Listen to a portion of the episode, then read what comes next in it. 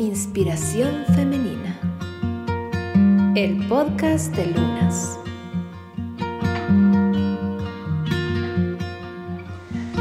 Bueno, buenas tardes. Estamos aquí en Cotacachi. Eh, hoy este, este conversatorio es un conversatorio muy especial porque he invitado a Paulina Lazo, que es una gran amiga mía y cofundadora de Las Lunas. Junto con ella comenzamos este proyecto de, aceptación femenina, de cuidado del medio ambiente. Entonces para mí es un honor este, este día en este live. Y bueno, quiero hacerles algunos anuncios.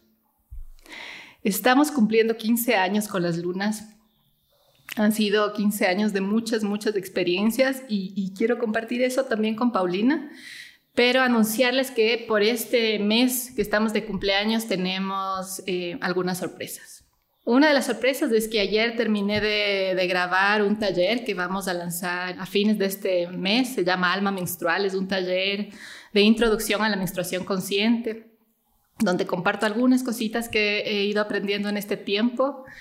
Y bueno, el 21, que es el día de cumpleaños de las lunas, vamos a sortear, vamos a sortear un cupo en este taller. Es un taller en línea en la plataforma Madre Semilla. Esta plataforma Madre Semilla es una plataforma de la red de guardianes de semillas que es un, un movimiento muy coherente con la vida, a favor del bienestar de la tierra, a favor del bienestar de las personas, de todos los seres. Entonces estoy súper contenta que Lunas esté participando en, de este espacio.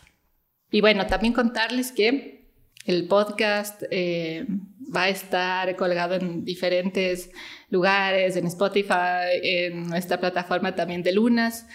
Entonces vamos a ir saliendo poco a poco de, del Instagram Live para irnos al podcast va a ser toda una transición.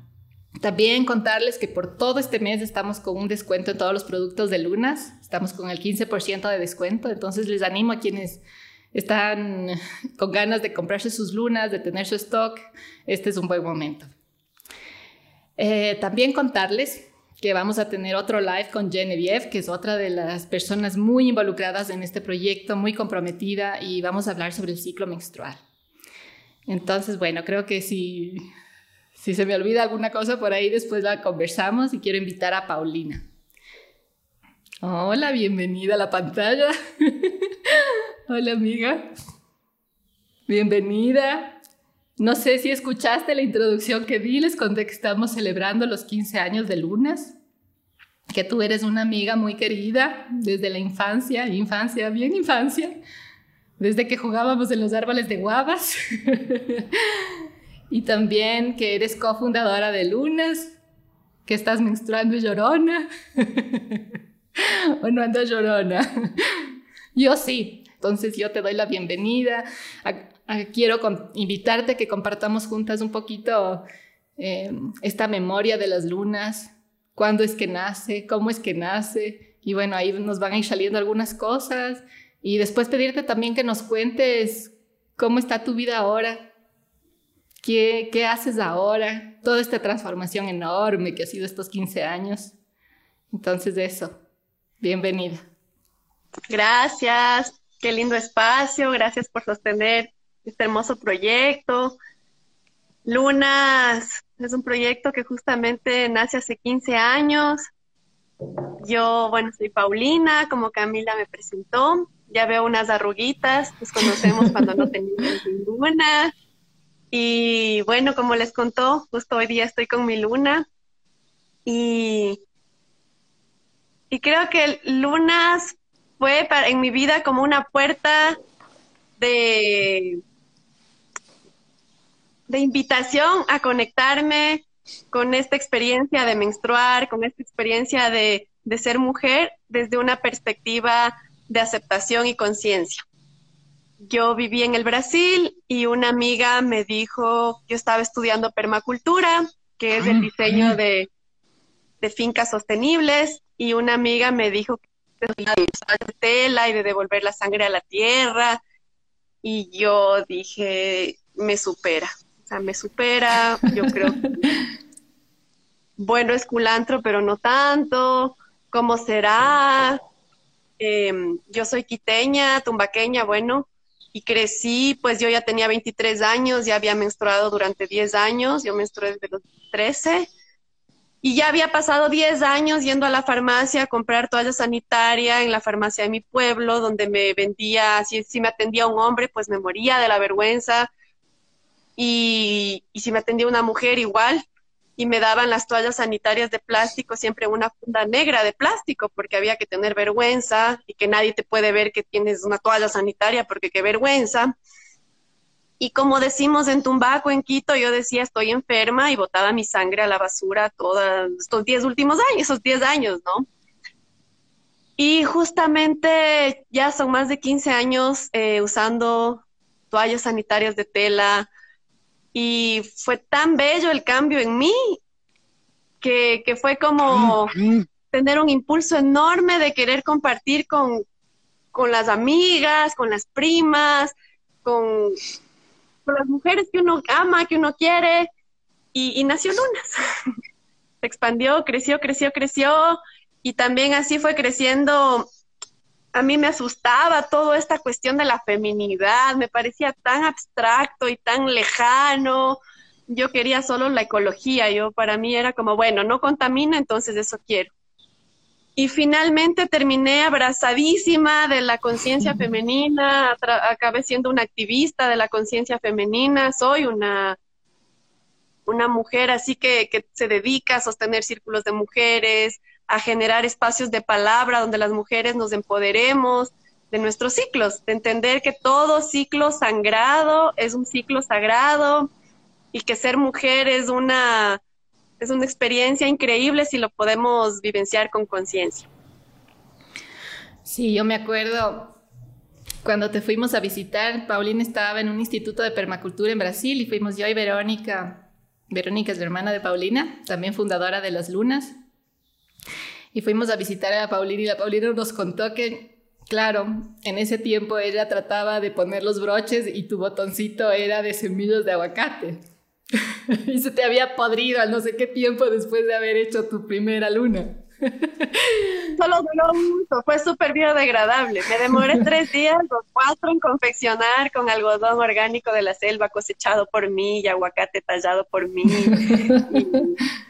y, lo hicimos hilo con la fibra del plátano y fue así una toalla sanitaria de museo y me duró un uso porque se biodegradó cuando le puse de remojo.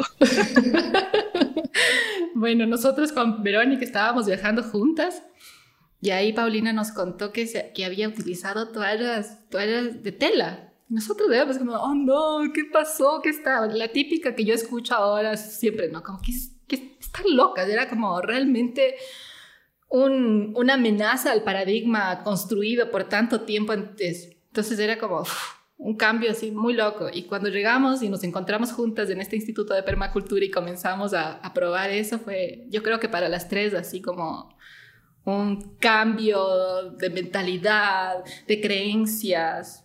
Yo, por ejemplo, me acuerdo que la experiencia más así, más fuerte y que me acuerdo hasta ahora cómo fue este sentimiento era la primera vez que tuve que lavar.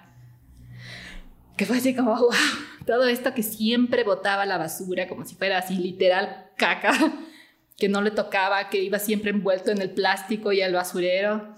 Y ahora, bueno, verlo, tocarlo, fue para mí como el inicio, el empuje, que fue así como, esto es poderoso, esto tiene mucho para enseñar.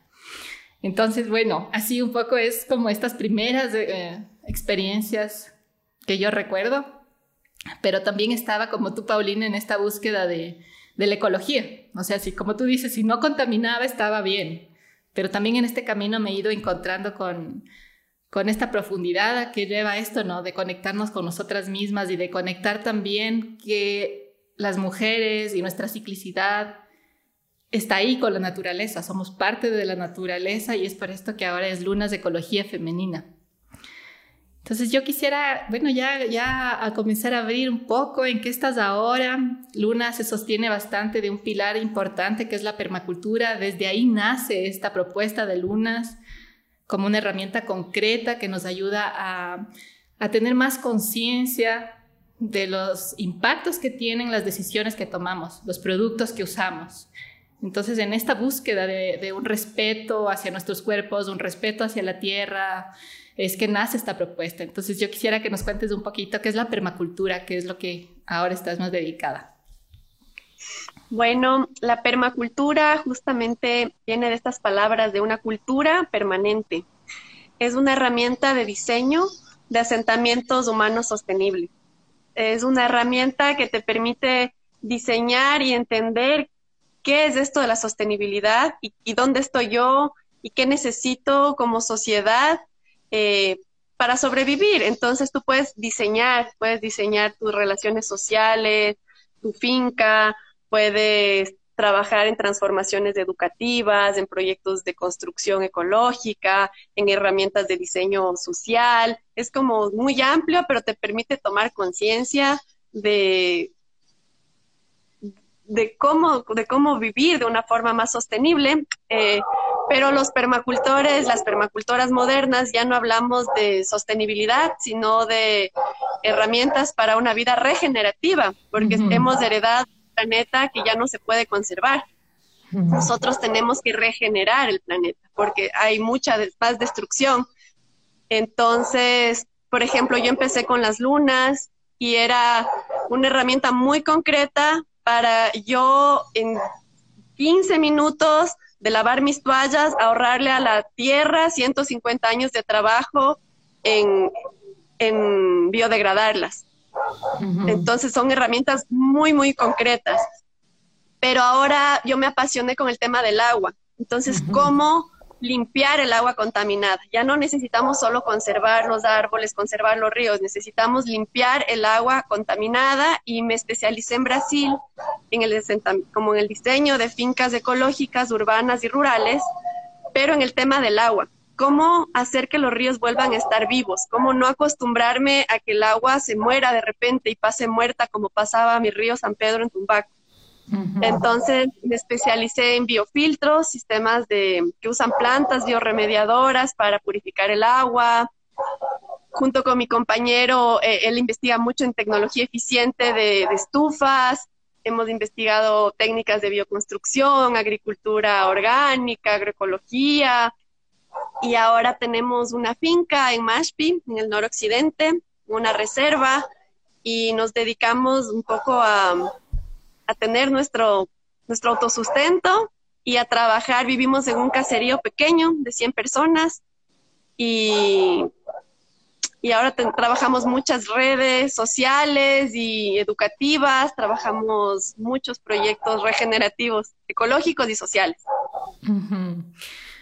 Oye, Paulina, y en este tiempo que has estado ahí tan vinculada con la permacultura y con cursos, porque también en tu, en tu finca reciben, ¿no? Todo un proceso de cursos de permacultura. Tal vez nos puedes contar un poquito sobre estos cursos y contarnos cómo te ha ido en, ese, en, ese, en, en, la permacultura, en esa práctica y también con las mujeres, con este trabajo que tú estás haciendo de los círculos, en tu trabajo también de partería. A ver, les cuento, Yacunina, nuestra finca, eh, bastante parecido al proceso de las lunas. Es como que descubrimos muchas herramientas que son transformadoras, que son potentes, que son muy asertivas, que son em, muy útiles. Entonces las probamos a nivel de familia y empezamos poco a poco a querer compartir, ¿no? Con el vecino, con el primo, con el amigo y de repente se hace un boom de de compartir a nivel nacional e internacional. Entonces, en Yacunina nosotros nos dedicamos a compartir herramientas para, para generar asentamientos humanos sostenibles. Nosotros vivimos en la reserva de biosfera del Chocó Andino y compartimos herramientas. Eh, justamente la próxima semana iniciamos un curso de diseño en permacultura, es un curso certificado y donde visitamos cinco fincas, invitamos a otros facilitadores, otras facilitadoras y compartimos herramientas como nosotros estamos seguros de que este mundo se puede habitar de una forma abundante, agradable y armónica. Y es muy lindo porque en estos cursos gente como que tal vez no tiene el conocimiento, se da cuenta que ser humano no quiere decir ser destrucción.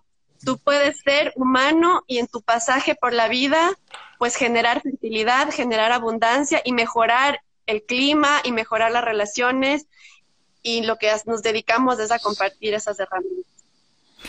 Qué bestia, qué importante que es esto eh, estos conversatorios justo los he puesto de nombre inspiración femenina. Porque, por ejemplo, no sé, si es que estamos viviendo en una ciudad o en algún lugar en el que tal vez no tenemos un accionar así tan participativo en propuestas concretas, de, justamente ser mejores seres humanos y poder contribuir en vez de destruir. Eh, escucharte sí es una inspiración bien grande y yo les invito a conocer también estas propuestas. Eh, ir a la finca de Paulina alrededor ahí en Mashpi es bien inspirador porque es otra cosa, ¿no? Imaginarse así como nosotras nos imaginábamos las lunas y nos imaginábamos cualquier cosa, pero otra cosa es ya estar en la práctica, ¿no? Y también eh, existe otro tipo de permacultura que no necesariamente es en fincas y tener que irte a vivir al occidente como Paulina, sino también desde nuestras casas y desde nuestra ciudad. ¿no? Y esta también es la permacultura urbana. Entonces, no sé si nos quieres contar un poquito, Paulina, cómo comenzó también tu, tu camino en la permacultura, porque tú vivías antes en Tumbaco, ¿no? Y también en Quito. Así es, justo yo en el tiempo que estuve estudiando permacultura en Brasil, yo mezclé mi aprendizaje. Viví en el área rural para aprender herramientas de permacultura aplicada a fincas, pero me especialicé un año en eh, permacultura urbana. Entonces fue muy motivador porque yo viví en un espacio muy pequeñito, pero desde mi terraza reciclaba absolutamente toda mi, todos mis desechos, de, aprendí a separar ¿no? la basura, aprendí a entender que no es basura, ¿no? sino que salía recursos de vidrio, de plástico, de metal, de papel, aprendí a hacer composteras para espacios urbanos, tenía mi compostera en la terraza, tenía un proyecto de lombricultura, aprendí a hacer sistemas de tratamiento de agua, los biofiltros en, en, muros, aprendí a hacer unas cascaditas para que se pasen de un muro a otro, hacer lagunitas pequeñísimas para jardines y, y recircular el agua en espacios pequeñitos. Me vinculé en el tema educativo igual con el barrio, con procesos como Bello, también viví en Curitiba y tuvimos un proyecto de casas urbanas eh, sostenibles. Y estas casas urbanas conectadas también nos juntamos 40 familias que vivíamos en el centro de la ciudad. Yo vivía en un edificio y lo que hacíamos era compra directa de productores agroecológicos. Yo era estudiante universitaria y no tenía presupuesto para comer orgánico. Entonces comprábamos directamente a los campesinos, a las campesinas y repartíamos nuestra compra a un precio súper económico en la ciudad nos generamos puentes, hay miles de herramientas. Yo sí les invito, así si quieren dar el salto, a darlo, porque a mí muchas veces en mi camino me dijeron, pero es como irse en contra de todo y yo siempre respondo, no, no, no, no, no. Es empezar a fluir con la vida. Es como que la vida es un río enorme y cuando tú empiezas a fluir con la vida, la vida te va como que suavemente llevando por esta corriente armónica. Cuando tú estás en contra de la vida, pues te toca hacer cuarentena, tienes COVID, tienes eh, pandemias, tienes crisis económica, pues tienes un sistema colapsado porque estamos yendo como humanidad en contra de la vida.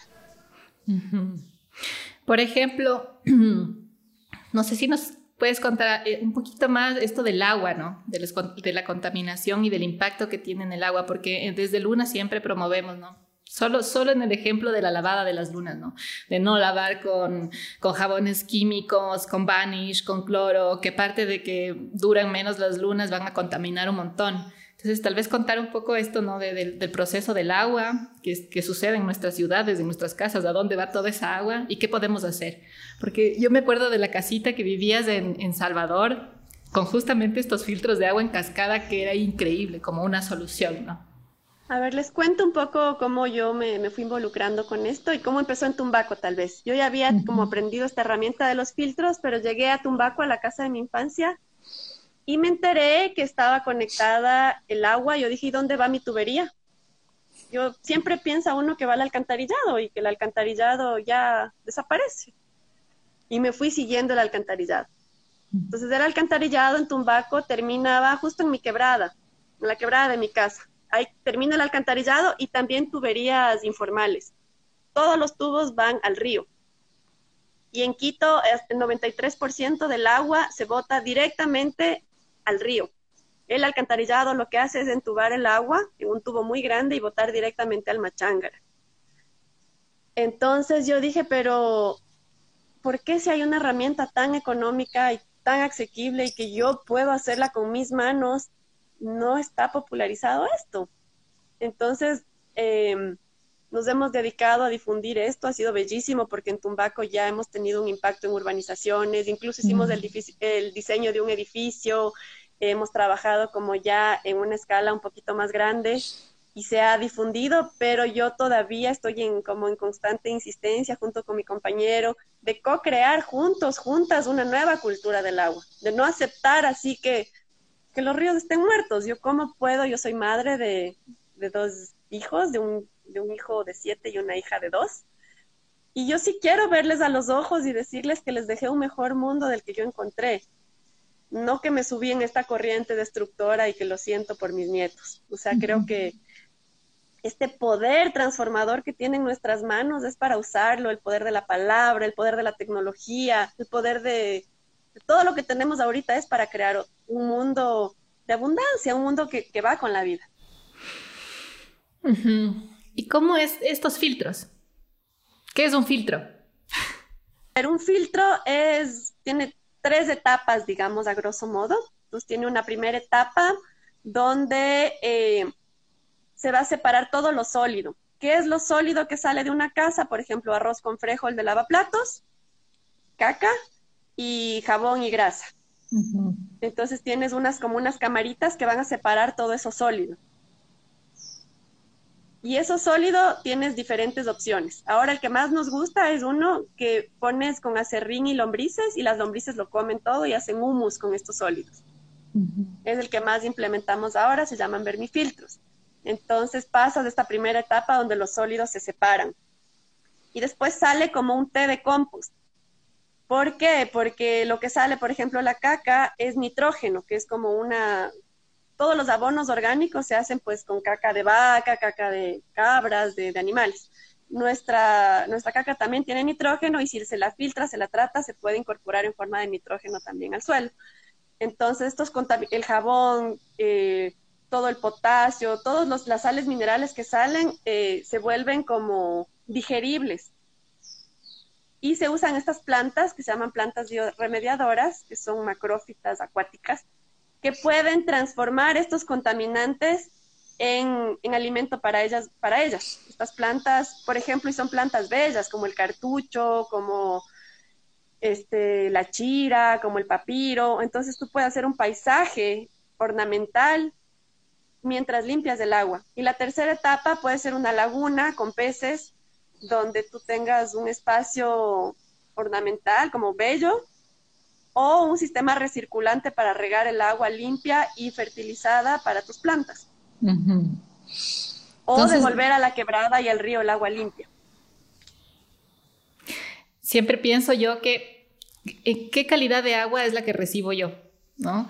recibo agua por las llaves y qué calidad de agua sale, sale de la casa. Entonces, solo imagínense en esto, ¿no? Estamos usando un montón de agua. Creo que somos los únicos animales de aquí terrestres que van al agua y hacen caca ahí. Por suerte ahora está el vermifiltro, ¿no? Yo en mi casa tengo un vermifiltro también que Paulina y Miguel nos asesoraron para crear este vermifiltro y es una maravilla de que sabemos que el agua que entra a la casa sale limpia. O sea, eso es súper importante pensar, el agua que entra, ¿cómo la devuelvo? ¿Qué es eh, ¿Cuál es el impacto que yo hago en este mundo? Entonces sí hay herramientas, no se necesita ir, no sé, a una finca enorme, sí, creo que es súper importante también lo que están haciendo ustedes de regeneración, pero también los que mayormente contaminamos somos la gente que estamos en la ciudad, que, que consumimos, consumimos, consumimos y salen un montón de cosas. Entonces sí creo que este es un, es una oportunidad de conectarnos con la permacultura para comprender que hay herramientas concretas, que hay un montón de gente que estudia y cosas súper bonitas, que también es divertido. Es súper bonito las cosas que aprendemos ahí. Entonces, no sé, Paulina, si es que tienes ganas de contarnos un poquito también la parte que has vinculado a esta feminidad, a esto que has ido descubriendo junto con la práctica de la permacultura. A ver, para mí el descubrir la feminidad ha sido un empoderamiento muy grande, muy grande, porque siento que, eh, bueno, yo soy andina y en nuestra cosmovisión andina la vida es una espiral y en el centro de la espiral está el individuo. Entonces, si yo me abrazo, si yo me conozco y si yo tengo conciencia de mi ser, yo puedo expandir mi espiral. Entonces, si yo estoy empoderada, pues puedo empoderar a mi pareja, puedo empoderar a mis hijos, después puedo con mis vecinos, después puedo trabajar con mi comunidad, aquí con la mancomunidad y a nivel nacional y el mundo, el planeta. Pero para mí el tema de las mujeres, justamente el día de, antes de ayer recibimos la visita de un bus de mujeres líderes de la mancomunidad de nuestro territorio mm. y hablábamos de este tema. ¿Por qué? Porque recorrimos nuestra comunidad y aquí nosotros hemos transformado, por ejemplo, nuestra escuela fiscal en una escuela Montessori y las líderes de este proceso somos mujeres. Y hay una huerta orgánica, hay un proyecto de huerta comunitaria y las líderes de este proceso son mujeres y hay todo un proyecto de turismo comunitario. Entonces, lo que nos damos cuenta como comunidad es que nosotros somos un caserío. Es que si es que las mujeres logramos entender que somos diversas y aceptar que somos perfectas como somos, podemos contribuir empáticamente la una con la otra y generar cambios positivos en nosotras y en nuestro entorno. Pero si es como yo vivo en un caserío pequeño, si en un caserío pequeño o en una ciudad o en un colegio, una escuela, en un grupo de compañeras, tú no tienes empatía con las mujeres, tú generas chisme o generas división o críticas o no te aceptas y te acomplejas de ti mismo, puede generarse algo muy destructivo. Entonces hemos usado mucho, mucho, mucho como una herramienta de transformación en mi comunidad el círculo de mujeres. Para que entre mujeres haya empatía, a pesar de que tenemos en niveles sociales diferentes, niveles de educación diferentes, orígenes diferentes, entender que todas somos mujeres y que solo podemos sumar desde nuestra perspectiva y de nuestra diferencia algo al proceso, pero nunca ponerle a alguien de menos o de más o sentirte acomplejada de, quién eres, sino cómo integro eso que me pasó, cómo integro eso que soy, cómo vivo con lo que tengo, con lo que soy. Y claro, pues esto vivimos, ¿no? Esto de no tener empatía en una sociedad que es súper competitiva, ¿no? Que las mujeres casi no nos miramos. Entonces esto de los círculos de mujeres sí es una herramienta, es una herramienta de construcción social, no solo de sostén personal, sino también colectivo. Entonces yo, yo comparto totalmente lo que estás viviendo ahora, ¿no? De cómo cómo sosteniéndonos entre mujeres en, círculo podemos hacer transformaciones. Y hay muchas anécdotas, muchas historias de círculos de mujeres cómo han logrado hacer transformaciones a un nivel profundo en sus, en sus círculos. Y esto de la ecología femenina, ¿cómo es para las mujeres, por ejemplo, que se, que se vinculan contigo, que se circulan contigo ahora en la permacultura? ¿Cómo viven eso? ¿Cómo interpretas tú, por ejemplo, la práctica de de reconectar a tu feminidad con esto que estás haciendo, ¿no? De conectar con los ciclos de la naturaleza, de estar en, desde otra perspectiva, eh, vinculándote de respeto, de consideración. ¿Cómo, cómo descubres tú esa, esa similitud entre la mujer y la tierra? Somos igualitas. Ay, eso hay muchos caminos y todos creo que nos llevan a la fuente y creo lo que quería compartir con las personas que están escuchando es que el primer gran paso es atreverse a dar un pequeño paso. Porque mientras uno más empieza a caminar, es, es como que el camino es amplio, yo ahora vivo en la selva y cantan los monos y digo, Dios mío, esto es tan, tan más grande de lo que yo comprendo, mm. esto es tan más maravilloso de lo que yo percibo, pero atreverse a dar un paso chiquitito para después dar otro pasito y otro pasito, eso nos va a conectar con nosotras mismas y con la madre tierra, pero dando pasitos. Sea el que sea, si es que ahorita yo boto la basura por la ventana del carro, entonces voy a guardarme la basura en el bolsillo. Si yo ahorita compro todo en fundas plásticas, entonces puedo usar una fundita de tela. Si yo ahorita vivo en la selva, entonces voy a entender a ver qué será esto de los monos aullando a las 4 de la mañana. O sea, como desde dónde estás, ¿cómo, puedo hacer un pequeño cambio en mi conciencia? Algo que a mí me mueve mucho de lo que tú has dicho es esto, ¿no? De que tienes dos hijos, el Gabriel y la Flora, y que sí quieres dejarles a ellos un mundo mejor. Y, y no sé, con toda esta época, ¿no? Tan caótica de pandemias, de cambios súper fuertes a nivel ambiental, sí me da susto también. A mí me, me asusta, ¿no? Como, bueno, y ahora mi hija, ¿no? ¿Cómo, ¿Cómo va a ser ella? Así como ahora solo percibiendo las radiaciones solares súper fuertes que cuando yo era niña no me acuerdo haber tenido, de tener horarios en los que ahora es imposible que mi hija salga al sol así esos horarios. Entonces, por un lado tengo susto, pero también eso me da como mucho impulso de decir, no, o sea, hay que moverse, no, no podemos dejar que esto solo siga así. Me parece súper importante esto de los pasos, de estos pequeños pasos que tienen impactos enormes. Aunque parezca que fuéramos contra el río, como decían, vamos a favor, vamos en el río, vamos con el río, vamos con el agua, vamos con la vida. Paulina, eres una gran inspiración, te quiero un montón, eh, te agradezco siempre un montón de haber eh, caminado conmigo mucho tiempo, de que esta herramienta de las lunas está cada vez tomando, tomando pasos, caminos variados. Me encanta que haya mucha diversidad. Ahora hay muchas mujeres que están produciendo sus propias toallitas. Hay muchas marcas, no es como cuando comenzamos. Y a veces me, sorprendo, digo, ¿qué viste? Todas estas semillas que pensábamos que no tenían quizás un impacto así tan grande, ¿cómo, ¿Cómo ha impactado? Me han contactado estos días, desde que saben que estamos en 15 años, mujeres que, que usaban lunas, no sé, 10 años, y me cuentan que ahora van a cambiar después de 10 años. Y me cuentan sus historias y en los caminos que están, y es como que este, todos estos pequeños pasos, estas semillas que hemos puesto, tienen unos frutos enormes. Entonces eso, agradeciéndote siempre un montón de, por haber estado en este inicio de las lunas conmigo, con la Verónica, con la Jenny, con todas esas mujeres que nos acompañan. Vas a ir viendo tú también y las personas que nos están escuchando algunas sorpresas en este mes. Estamos haciendo un video lindo, compilando algunas fotos. Ahí nos van a ver bastante jovencitas antes de las arrugas a la Paulina en ferias, compartiendo con un montón de gente. Entonces eso, que sepan que hay herramientas concretas. No sé si tienes eh, ganas de contarnos un poquito más sobre los cursos, porque yo me supongo que hay gente que va a estar súper interesada de contactarte, de conocer, bueno, cómo me puedo formar un poco más en esto de la permacultura. A ver, les voy a contar mi cuña publicitaria.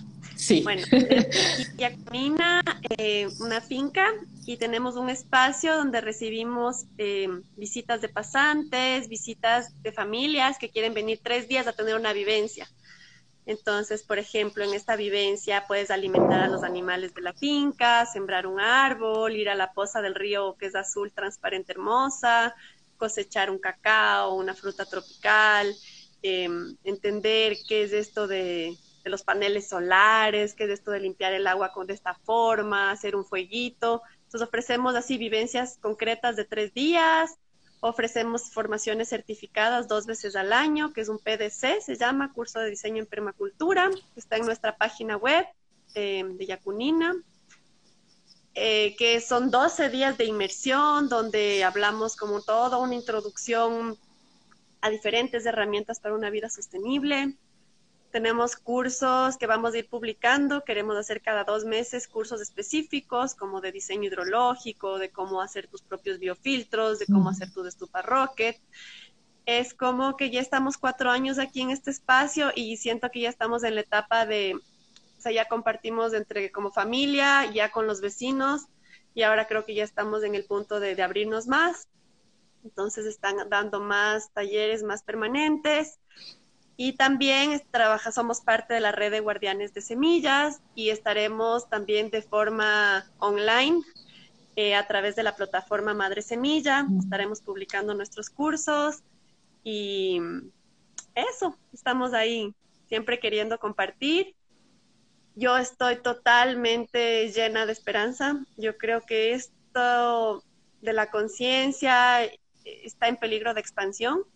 que ya no para, que se están sumando muchas mujeres, muchos hombres, muchos niños, muchas niñas, porque estamos viendo, estamos viendo que, que hay cómo hacer las cosas con respeto, que hay cómo realmente vivir con respeto a, todos los seres, no solo a los seres humanos.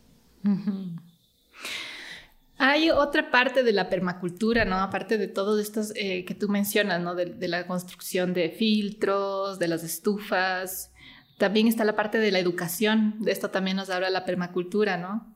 Y yo quería que nos cuentes un poquito el proceso que tú estás eh, teniendo en Mashpi con la educación, que es también inspiración para algunos procesos, ahora sobre todo que estamos en, en pandemia y que han habido pucha, crisis educativas tremendas, los guaguas ya no están yendo a las clases y tener clases en línea es un tormento para todo mundo. Que nos cuentes un poquito cómo va su proceso.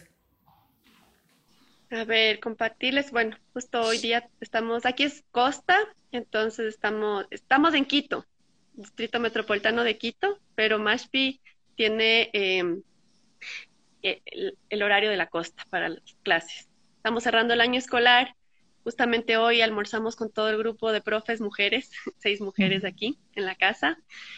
Y nosotros hemos logrado, aquí en nuestra comunidad no ha habido ningún caso de COVID, entonces hemos logrado eh, tener actividades en la escuela presenciales. Y este año nos pusimos el desafío de transformar una escuela fiscal convencional unidocente, donde, bueno, quien conoce la educación tradicional, pues es una docente diciendo a los niños que tienen que aprender y dando la clase en el pizarrón. Y la hemos convertido en una escuela activa, en una escuela Montessori, una escuela democrática, comunitaria y respetuosa. Ha sido un trabajo de locos porque hubo la pandemia, nos quitaron todos los auspicios o posibles apoyos económicos. Y fue bellísimo porque nos vimos aquí en pandemia, cerrados, y nos pusimos a hacer mingas, nos pusimos a lijar las mesas y dijimos, no importa, lo que tenemos, lo poquito que tenemos tiene que estar bien. Entonces se sumaron las manos de padres, de madres, de vecinos, de vecinas, de jóvenes, de voluntarios, voluntarias y empezamos a lijar las mesas. Y después llegaron unos 10 dolaritos para laca y después para pintura y después hicimos una rifa y después se rifó un pollo y después así y logramos equipar toda nuestra escuela, logramos tener el permiso del ministerio para hacer este, esta transformación, es una escuela pública. Las docentes tenían la orden de, de, no venir al territorio, digamos porque es pandemia. Ellas podían haber optado por dar educación desde su celular o desde su computadora y todas vinieron a trabajar a la escuela del equipo de seis docentes, solo dos tuvieron sueldo y cuatro trabajamos de forma voluntaria. Y hoy día cerramos el año comiendo juntas y empachadas de agradecimiento porque hemos sembrado un cambio para nuestra comunidad. Y ahora no solo eso, sino que se van a abrir tres escuelas más en nuestro territorio. Y nosotros sí creemos que, como dice Gandhi, podemos empezar a hacer el cambio que queremos ver para el mundo así, chiquitito, desde lijar una mesa. Te quedaste sin nada, tengo una mesa, una lija, pues voy a lijar. Hoy de tarde voy a lijar. Yo creo que estos procesos que tú has vivido se han vivido en algunos lugares, ¿no? Cuando estamos en crisis sí, sí podemos tener solidaridad. Eh, lo que me parece súper interesante e inspirador es hacer esta transformación también de raíz de este paradigma antiguo de educación que tenemos, ¿no? De que lo que tú decías, la docente se para frente a los alumnos y les enseña en un pizarrón, sino cambiar también esto, ¿no? ¿Cómo, ¿Cómo, en realidad va más de acuerdo a los procesos de la vida, una educación diferente? ¿Qué quiero ya ofrecer a mis hijos? Entonces eso es lindo también de este proceso, ¿no? Que nos, nos, de alguna forma nos muestra otras alternativas, otras perspectivas. Así que bueno, también es lindo, creo yo. Yo tengo un montón de ganas de ir a conocer el proceso que ustedes han comenzado ahí en Mashpi. También para nosotros es una referencia en Cotacachi. Nuestra hija todavía no está en esa edad de, de ir a la escuela, pero mientras van habiendo las necesidades, bueno, pues ahí nos toca inventarnos, ¿no? Sí, yo creo que algo que me ha dado más esperanza es la respuesta que hay en los niños y en las niñas. Yo apoyaba la escuela antes de la transformación y veía un grupo de niños y niñas ansiosos, niños que no colaboraban, niños con alta agresividad y violencia entre ellos. Y nosotras hicimos toda una estrategia para cómo hacemos la primera vez que se den un puñete, cómo hacemos cuando insulten, cómo hacemos, como ellos siempre se comportaban. En todo el año escolar no tuvimos nunca ningún caso de violencia, en todo el año escolar, porque logramos, logramos ofrecer a, a los niños y a las niñas algo que ellos necesitaban. Y a pesar de que las familias todavía no entienden la transformación, de que todavía no están tan involucradas con el cambio, ellos sienten que la escuela es un lugar que respeta sus necesidades y se han vuelto súper colaboradores. Son niños mm. educadísimos. Yo no puedo creer esto que iba a demorar cinco años. Y son niños que llegan, se sacan los zapatos, dejan cada cosa en su lugar, cogen el trapito, limpian y, y que no se caen a puñetes como lo hacían. Así es como que sienten que esa energía que tienen pueden dedicarla en un rompecabezas, en un juego de mesa de estrategia o en una adivinanza o que pueden salir a correr. Si es que por último tienen mucha energía, pueden armar ese rato congeladas y se ponen todos los 12 y se van a jugar las congeladas y que ellos realmente pueden respetarse desde adentro hacia afuera y que el espacio de afuera, que es lo que nosotras como adultas estamos cuidando, sí responde a su necesidad de desarrollo ha sido así una experiencia muy bella.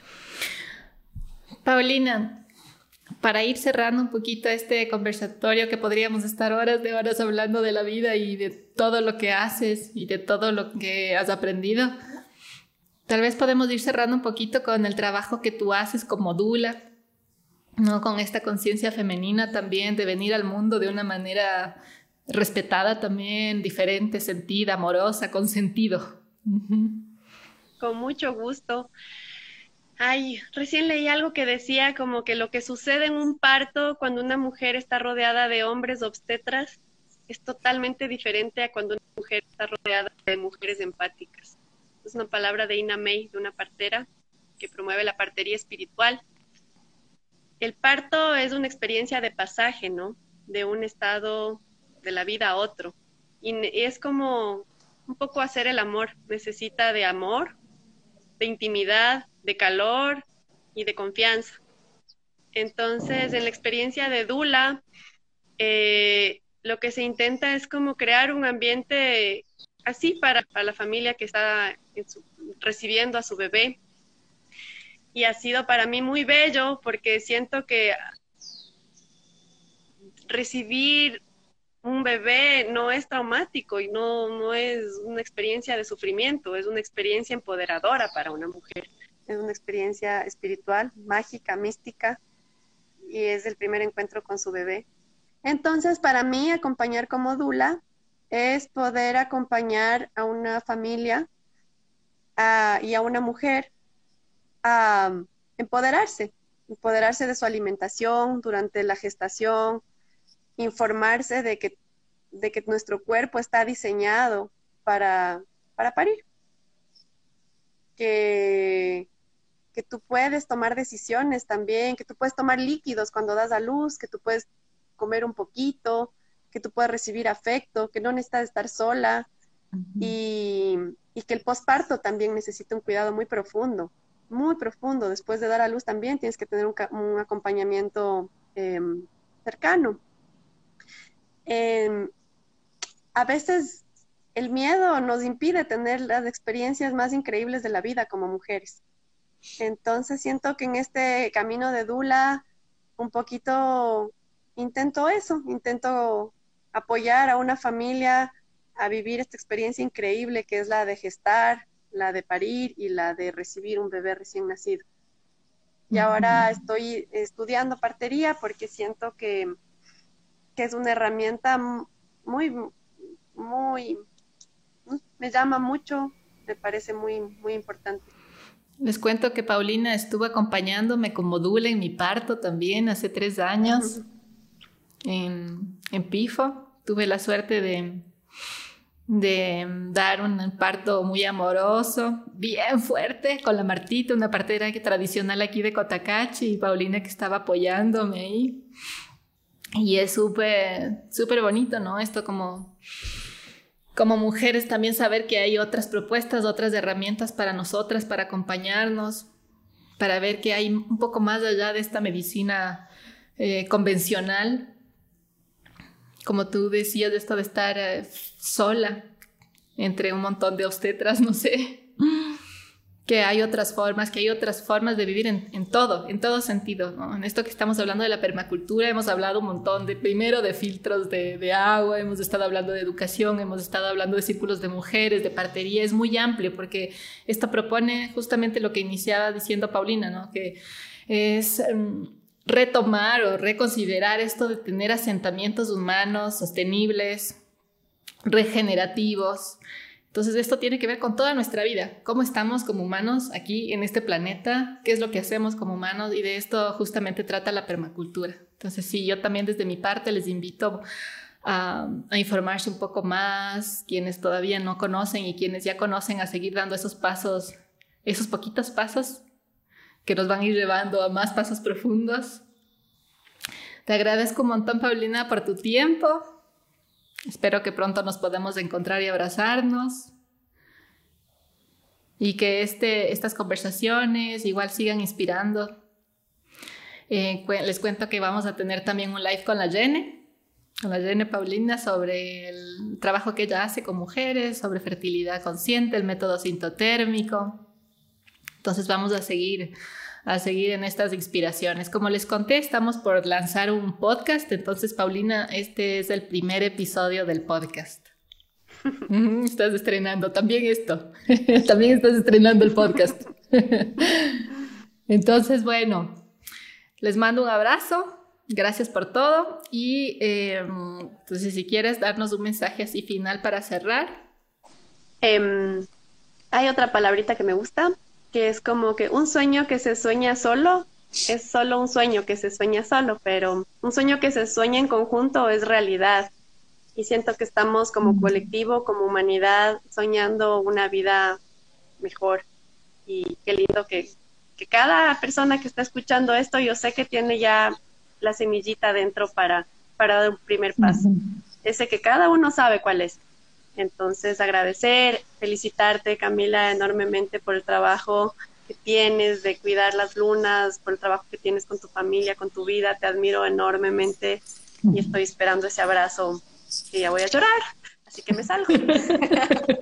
chao. Gracias, chao. Bueno, yo les quiero contar que como estamos en el cumpleaños de las lunas, estamos cerca a lanzar un taller un taller que se llama Alma Menstrual, eh, Introducción a la Menstruación Consciente, también por la plataforma de Madre Semilla. Entonces estamos en un sorteo. Les invito a que entren a nuestra página, están los anuncios también en Instagram, en Facebook del sorteo que vamos a hacer, que conozcan la plataforma de Madre Semilla, que hay no solo este taller, sino varios, varios interesantes. Yacunina, Paulina con su compañero también van a estar ahí en la, en la plataforma. Y también contarles que estamos con el 15% de descuento en todos los productos de Lunas por este mes. Que se animen a venir, que nos acompañen, que van a haber sorpresitas. Agradeciendo también a la red de guardianes de semillas que siempre nos están ayudando a hacer la difusión de estos eventos. Eso, si ustedes eh, tienen ganas también, entrar al podcast, a ver los otros episodios que, que, vamos a hacer y también tenemos una primera temporada que hemos puesto ahí los conversatorios de, del Instagram Live pero ahora tenemos ganas de tener un medio autónomo de comunicación y por eso estamos yendo poco a poco el cambio hasta, hacia un podcast que es un tipo de radio para quienes no conocen, un radio en línea y que es muy lindo porque estamos realmente sin censura eh, y no con estas grandes corporaciones como son Instagram, Facebook y, y todas sus mañas. En todo caso, estamos haciendo buen uso de estos medios. Eso. Gracias y ahora sí nos despedimos. Chao, chao.